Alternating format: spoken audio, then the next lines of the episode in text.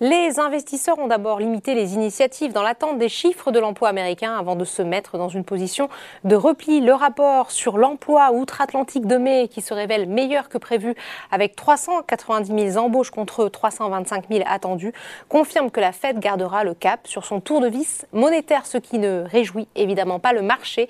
Le CAC 40 termine la séance sur une baisse de 0,23% vers les 6 485 points. Du côté des valeurs, le secteur de la santé fait toujours figure de valeur refuge EuroAPI gagne encore 3,47%, plus forte hausse de l'indice dans son siège. Sa maison mère Sanofi avance de 0,73%. Veolia est également recherché. Le titre progresse de 1,3%. À l'inverse, le secteur automobile est à la peine.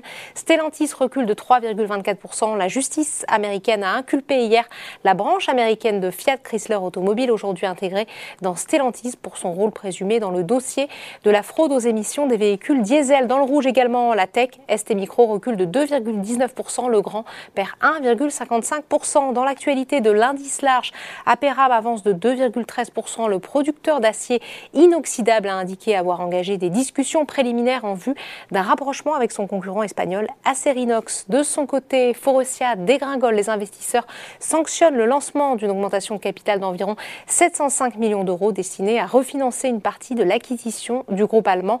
Et là, enfin, on termine comme chaque jour par les marchés américains où la bourse de New York affiche un rouge vif après l'avertissement du patron de Tesla sur les perspectives économiques, tandis que les chiffres officiels de l'emploi plaident pour une accélération du resserrement monétaire. Voilà, c'est tout pour ce soir. N'oubliez pas, toute l'actualité économique et financière est sur Boursorama.